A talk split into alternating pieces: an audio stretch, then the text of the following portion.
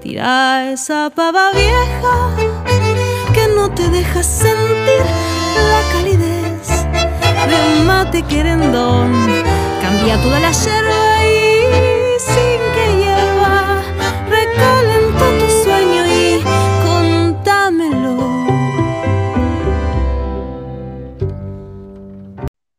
Bienvenidos a otro nuevo podcast de El Puente.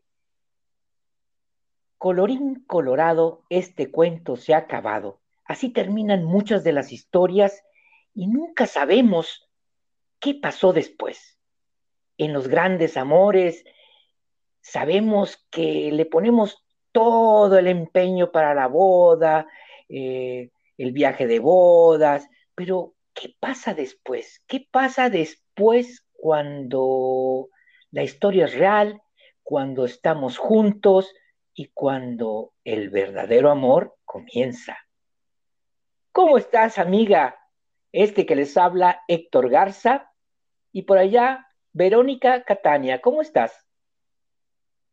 Muy bien, aquí estoy escuchándote eh, en esta vuelta de roca que le vamos a dar a este tema de la pareja, eh, porque nos parece que hay cosas todavía que conversar o porque nos gusta el tema o porque nos llegaron un montón de, de comentarios respecto al podcast anteriores que estamos aquí dando quizás un nuevo capítulo a este tema para seguir profundizando en esto que nos parece tan importante como es eh, lograr una buena pareja, una pareja buena, ¿no? El amor, el amor bueno. Bueno, sí, si estás de acuerdo y como lo dijimos en el, en el podcast anterior, gran parte de la consulta tiene que ver con la pareja y tiene que ver con el amor. Entonces, por eso le estamos dedicando más tiempo y porque es algo que cuando entramos en él, o sea, siempre lo buscamos y cuando entramos se complica y cuando se complica se complica nuestra vida. Entonces, no es que tengamos, por cierto, la respuesta, ni Verónica ni yo, pero vamos a hablar sobre el amor y sobre gente que ha hablado sobre eso. ¿Qué nos tienes por ahí, Verónica? Claro, porque yo decía de qué vamos a hablar nosotros dos que no tenemos pareja. Eh?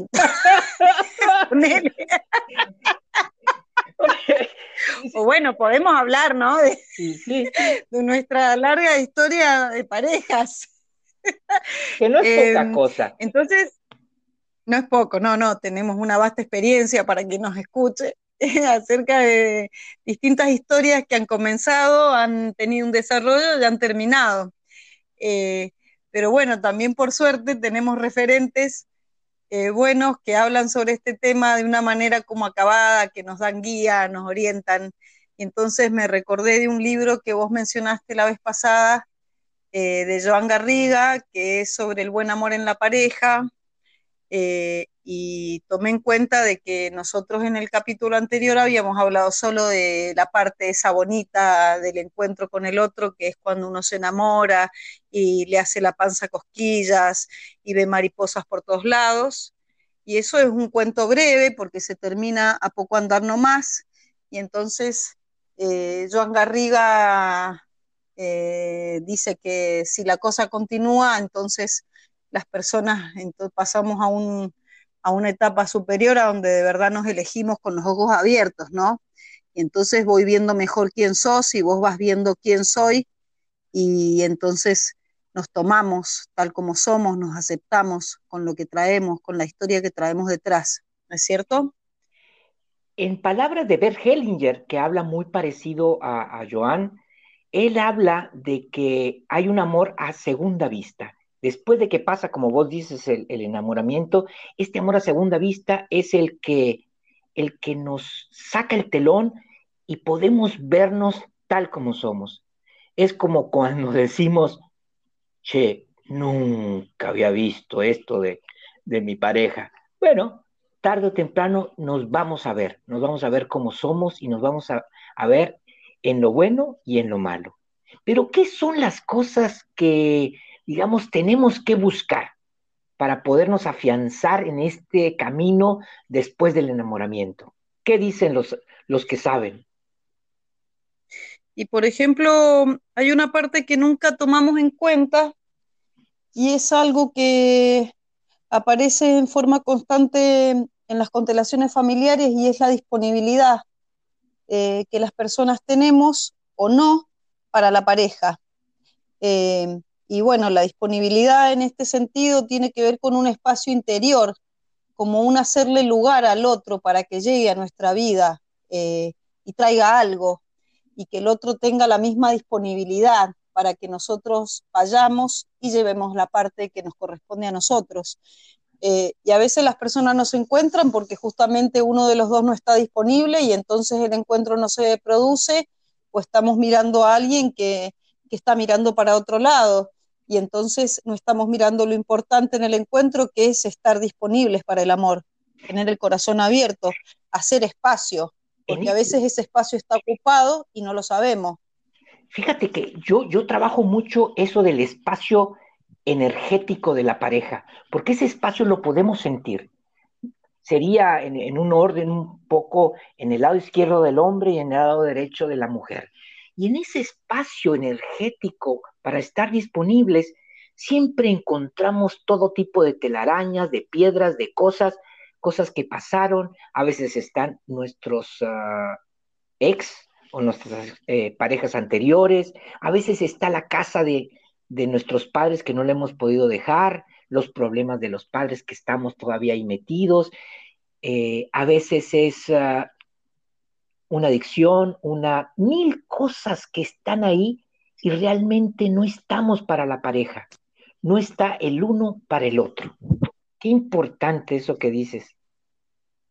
Sí, sobre todo porque son mecanismos que no vemos, eh, que no son conscientes, que no son visibles para nosotros, porque nosotros creemos que estamos desocupadas o desocupados, eh, pero a nivel más profundo, a nivel del alma, eh, si algo no llega es porque ese espacio está cubierto y puede ser que yo estoy mirando a mi papá estoy mirando un hijo que no nació, eh, estoy mirando una pareja anterior de la cual todavía no me desamarré, eh, y entonces, aunque yo crea que estoy en disponibilidad para una pareja nueva, no tengo lugar.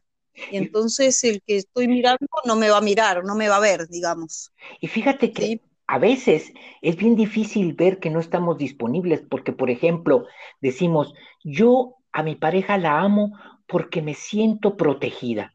Bueno, ese lugar no está disponible porque esa protección que buscamos en la pareja es una carencia que yo tuve de niña con mi padre. Entonces, ojo con eso, con los que nos están escuchando, porque es todo eso, el estar disponible. ¿Qué otro punto sería bueno tratar aquí? Y otro punto es el equilibrio. Justamente, si yo siento que mi pareja me protege, me cuida, y entonces ahí estoy mirando a ese ser no como un igual, sino como alguien mayor. Y puede ser que lo esté poniendo en el lugar de mi madre o de mi padre. Y entonces eh, ya no es mi pareja, porque el equilibrio en la pareja tiene que ver con el encuentro de dos seres que son iguales, iguales en derechos, iguales en obligaciones, iguales en fuerzas. Y entonces, eh, desde esa igualdad también nos, nos igualamos en lo bueno, en lo malo, en lo positivo, en lo negativo, eh, y entonces, como somos iguales, eh, podemos eh, llegar a la pareja en términos de compensación, en, en, términos de que yo llevo algo a la pareja y ese otro va a traer algo. Pero si yo espero todo del otro, ahí estoy mirándolo en un lugar que no es la pareja. Y muchas veces hacemos esto, ¿no? el otro es el centro de mi vida o el amor de mi vida y entonces está ocupando un lugar mayor del que le correspondería para estar en equilibrio conmigo. Y una forma de ver esto es qué tanto necesito a mi pareja. Si yo siento que mi pareja comienza a ser como, por ejemplo, esas historias de Romeo y Julieta de que sin ti yo no estoy, algo malo está.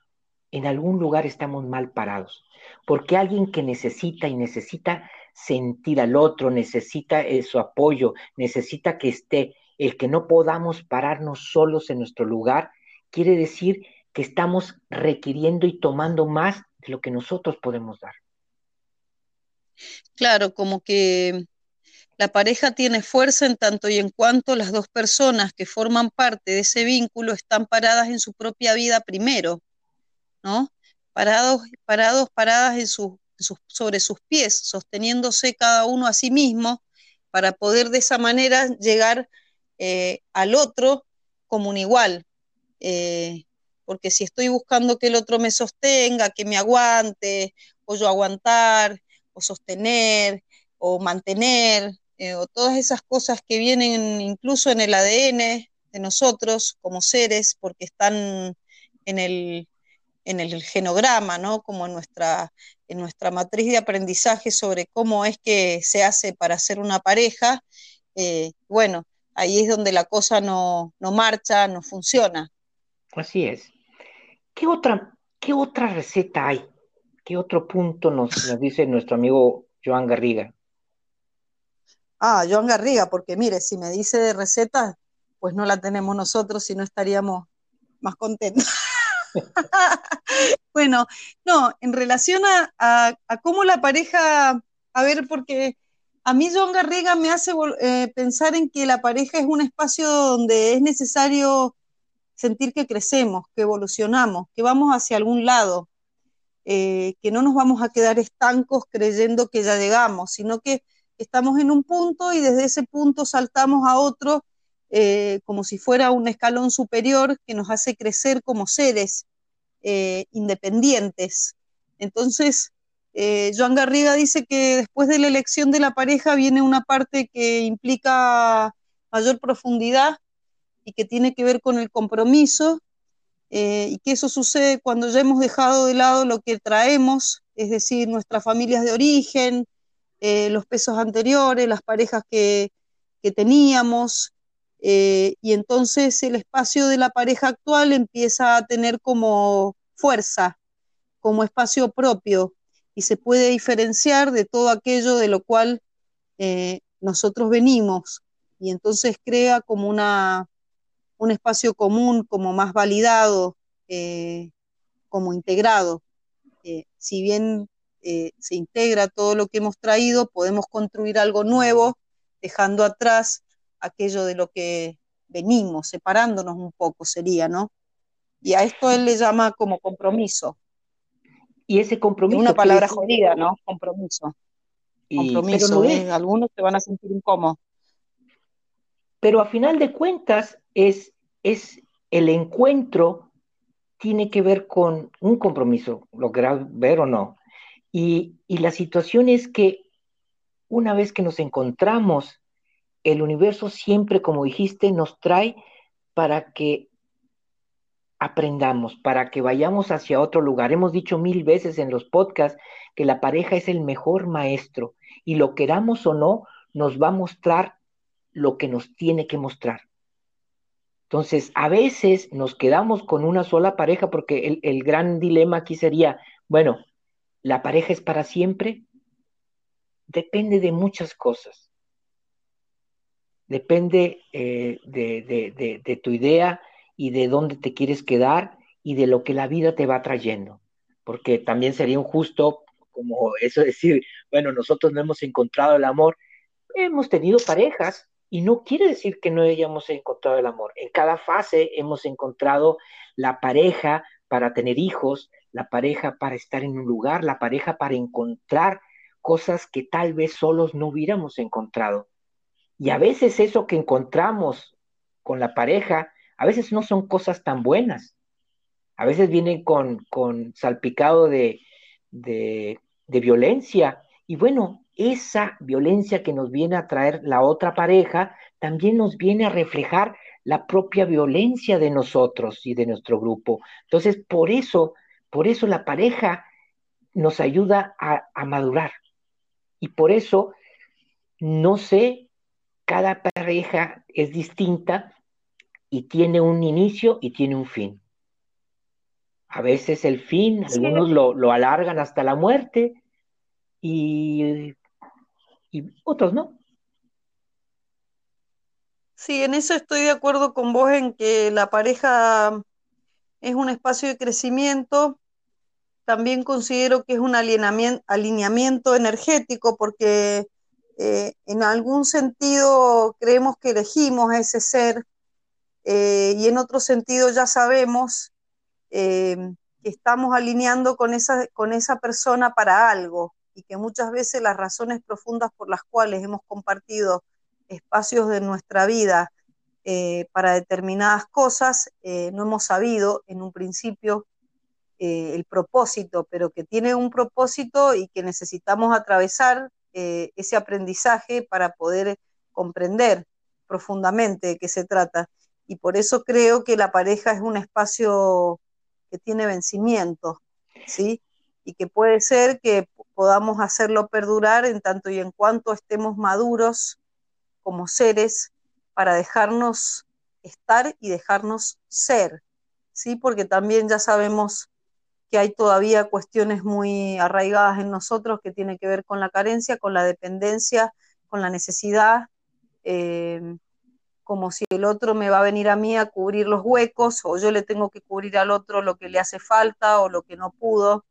Y entonces es que por eso eh, muchas veces se rompe porque nos metemos en una gesta imposible cuando queremos hacer eso, ¿no? Y simplemente tenemos que permanecer ahí para poder aprender y evolucionar como seres humanos.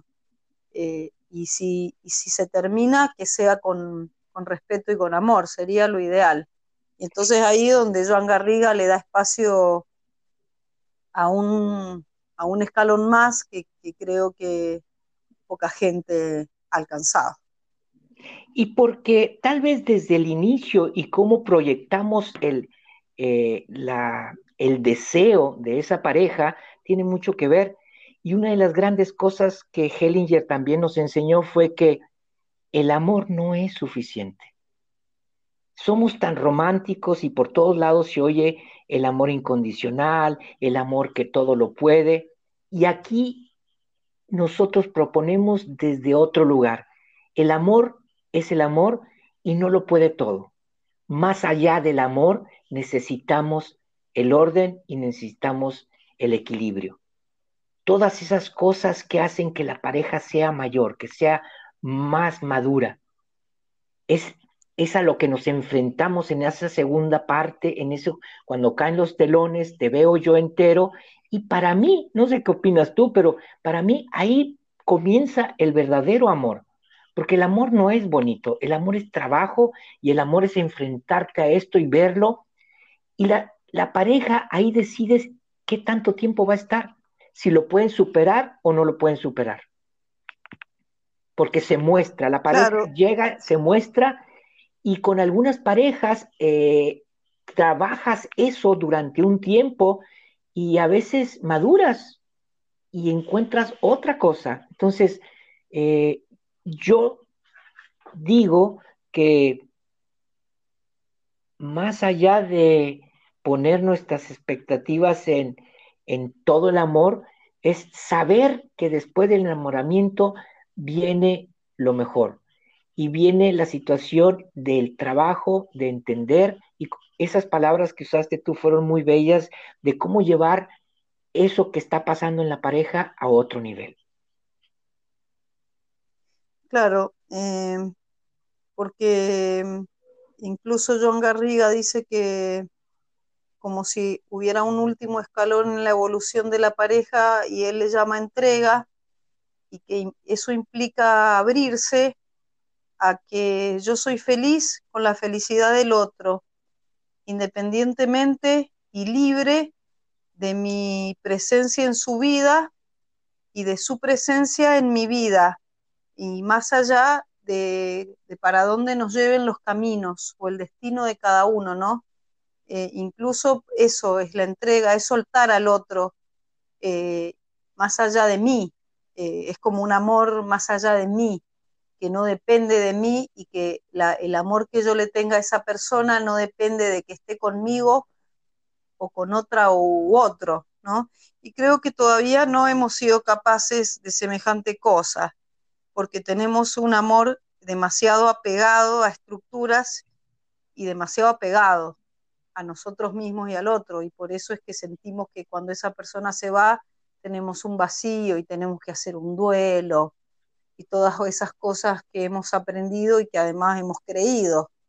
Eh, y es lo que hace difícil, creo, el amor como una experiencia maravillosa en la vida. Más bien para muchas personas ha generado sufrimiento, dolor. Y no sé si te ha tocado ver, pero pasa mucho que más allá del enojo cuando una pareja tiene problemas o se está rompiendo, alcanzas a ver que muchas veces no es falta de amor. O sea, en sus tiempos, en sus cosas, hubo amor a como lo pudieron concebir. Hubo muchas cosas que los mantuvieron lo poco o lo mucho de tiempo juntos, pero después pasa eso, que, que a veces también entendemos, y esto, esto que dijiste para mí es bellísimo, por ejemplo, cuando tú estés con alguien que amas y ves que su alma va para otro lado y que tiene, o sea, que, que necesita otro espacio y otro lugar para ir a florecer en otro lado, vos seas lo suficientemente amoroso como para abrir y que tu pareja vuele. O vos seas lo suficientemente con un amor propio para saber que aunque quieres algo, pero tú necesitas ir a otro lugar, vayas por eso.